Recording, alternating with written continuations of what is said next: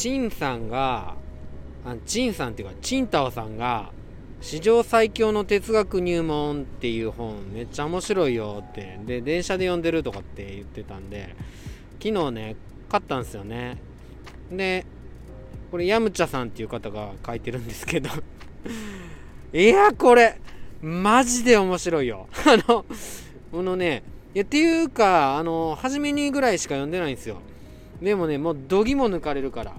でこのヤムチャさんね史上最強の哲学入門っていう本哲学の入門書書いてくださいって言われたらしいんですけどまあなんか適当にパパッと書けるかって思ってたみたいでで優しい言葉で書いてたんやけどなんか違うなって思ってヤムチャさんね。いやこれなんかしっくりこどなんでやろうってどこでもある入門書にしかならへんやん。いやこれはあかんって思って史上最高の哲学入門書を目指して書くにはどうしたらいいかって考えたらなんと結論。バキ。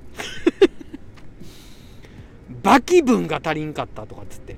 バキって分かります？バキってなグラップラーバキとかいろいろあるんですけど、うん、バキ道とかね。めっちゃ出てるんですけど。あのもう一種格闘技っていうかあの世界中からね一流の格闘家たちが集まって地下闘技場でね最強の称号をね手にするためにね戦いを繰り広げる漫画なんですけどまあ一番の最強の生物って言われてる半間裕次郎がねもうマジ最強なんですけどバキのね父ちゃんですよ。でバキもすごいんですけどね。そういうそれが哲学書に足りんって意味わからんでしょ。意味わかんないよね。うん。でバッキーのテンションでね史上最強の男を見たいかおーっていう感じなんですよね。でこのこの史上最強の哲学賞入門も史上最高の真理を知りたいかおーっていうテンションで始まっててより強い論を求め地を戦わせてきた男たちの情熱の物語。っていう感じのね。入門書なんですよ。もうマジ楽しいでしょ。哲学者入場!哲学の聖地東京ドーム地下闘技場では闘技場ってね討論の討で議議論の議ね闘技場では今まさに史上最大の哲学議論大会が行われようとしていた。史上最高の真理を知りたいか!おー!みたいなね。全哲学者入場 神殺しは生きていた。さらなる研鑽を積み人間狂気が蘇った。超人ニーチェだ。近代哲学はすでに私が完成している。ヘーゲルだ。こんな感じでねめっちゃ哲学者入場してくるんですよ。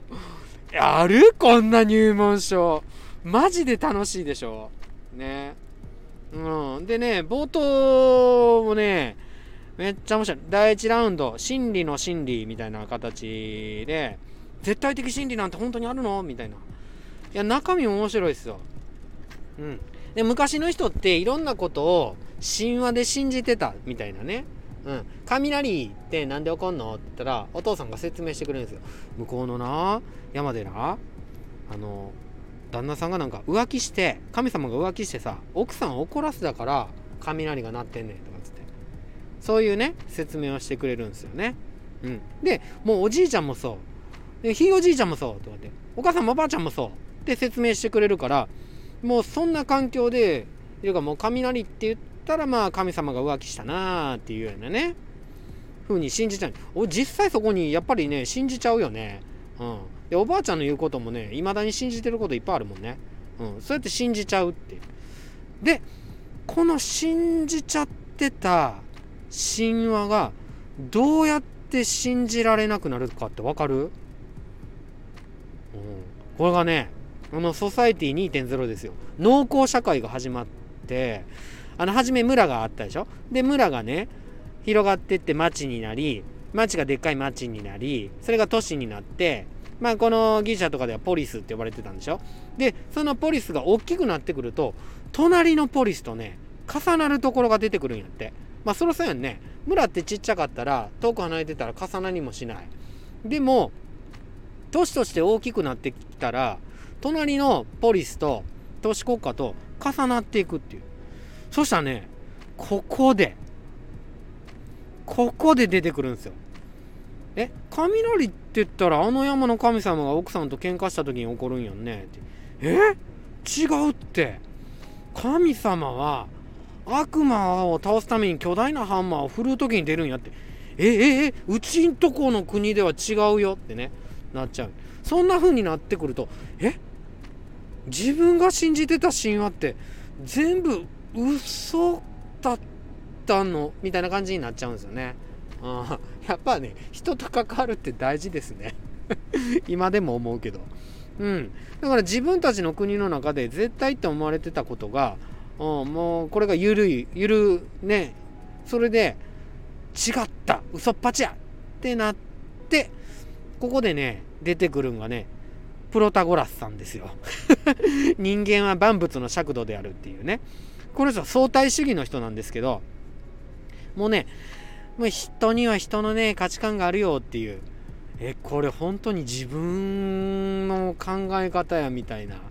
何ていうかあの人にはあの人の正義があってこの人にはこの人の正義があるみたいな、うん、そうやって考えません？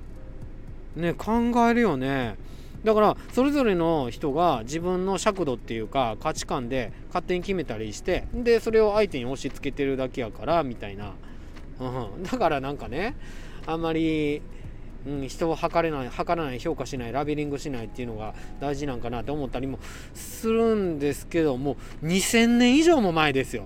そんな時からこのプラトゴラスさんが相対主義者っていう感じで相対主義哲学ねやっててだからこれね最強の論法やったらしくてまあ何でもそうじゃないですか価値の基準ずらしたら変わってくるでしょ。自分の都合のいいように相対化していったら自分の論を通せるんですよね。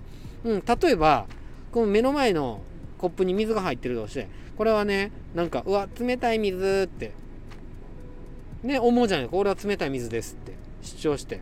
でもこの水って極寒のもう本当にあの寒波の寒波が来た日本の 外でこの水に触れたらあったかいってなるよね。うん。そうやって相対化してずらしていく。うん。冷たい水を温かい水っていうことができるんやから素晴らしい主張もひどい主張に見せられるしひどい主張も素晴らしい主張にできるでしょ？ね？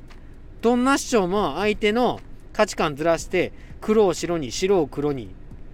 こんな相対主義の最強の議論テクニックがあったら欲しくないですか？まあ、もしかしたら自分は欲しくないかもしれないけどこれをね欲しがる人たちがいたんですねこの当時。誰でしょう？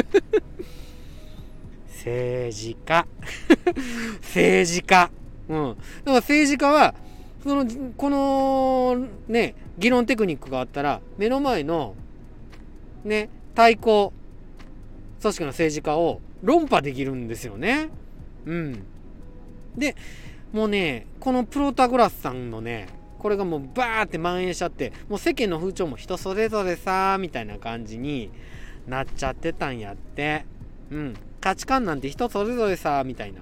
あもう今もね俺もそうが2000年以上も前からこれやったんかってもうだからもうね全然新しくないっていう感じでちょっとショック受けててって。ね。でこっからねあのね政治が腐敗していくんやって。なんかね民衆の聞こえのいいもの聞こえのいいことを言ってたら票が入るから、うん、それでなんとなくでもう政治家になっていけるっていうか票を獲得してトップになっていく。もう州具政治っていう、うん、軍あのね大衆の州に愚民の愚ね州具政治になっていくっていう。国家のため正義のためみんなの幸せのため断固たる決意を持って抜本的改革をって何も言ってないねんけどなんか聞こえのいいこと言ってたらそこの人に票が入るっていう。もう政治の難しい話では逆に票が入んないんですよね。うん。だからそうなっていくともうなんかいい内容のないキャッチフレーズ繰り返したりした方が受けがいいからそれでもう政治家もそうなるしっていうこのもう何て言うかもうどんどん落ちていく負のスパイラルみたいなのにはまってってそれをぶっ壊そうとしたのがソクラテス。かっこいい！もうねこの修具政治の国会にね鉄槌を下すっていう。うん。ソクラテスはもうバカなふりして あのうん。あのー、なんかね演説してた政治家に近づいてって今正義って言ったけど正義って何ですか？みたいな感じにね質問していったんね。ねこれ有名な話ですよね。であのそれは幸せみんなの幸せのことだよとかって言っててほんじゃあ幸せって何ですか？ってどんどんどんどん質問をしていく。で質問していくねんけどねいつか答えられないこと出てくるじゃないですか、うん、じゃあそこが出てきた瞬間に答えられないってことはあなたそれを知らないんですね。知らないのにね今まで語ってたんですね。って思いっきりバカにするっていう。こんなねなんかねすごい裏技的なやつでもうどんどんどんどん政治家をね論破してねバカにしていったんでね。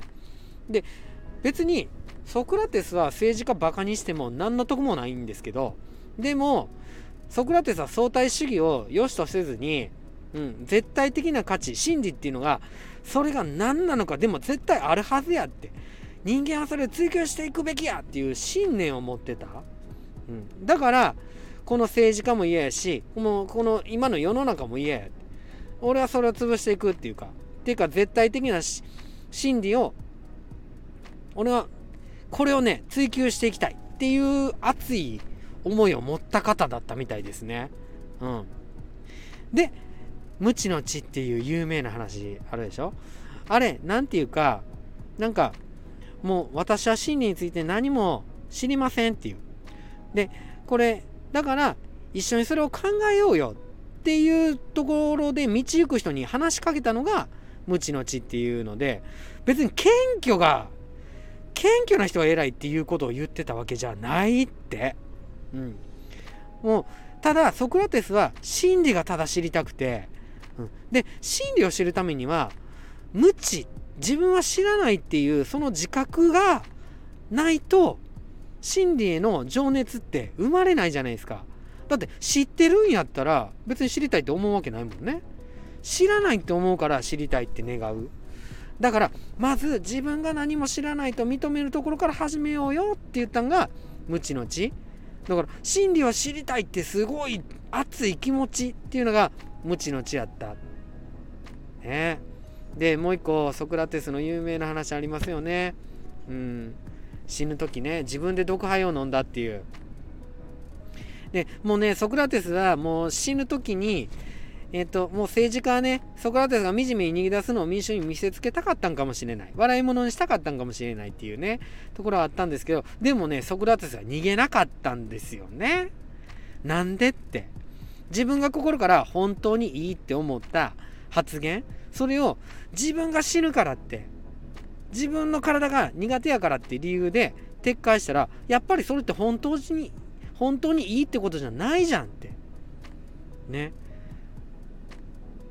すごいでしょ？だから俺は本当のこと恥ずかしいこと何も言ってない。本当のいいって思ったことを言ってただけや。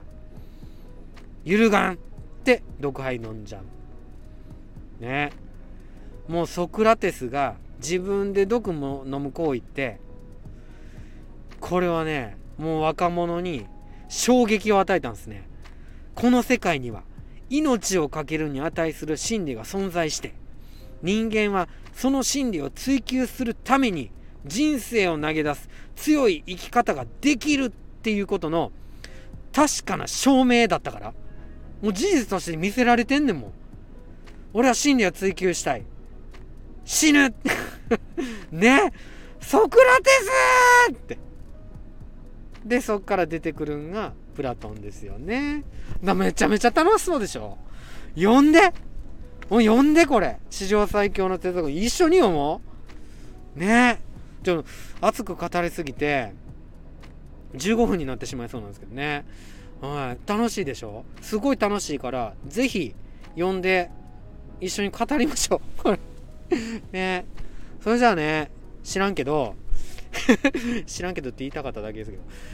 はい山茶さん。そして紹介してくれたチンターさんありがとうございました。本当一緒に読むねチンターさんね。失礼します。バイバーイ。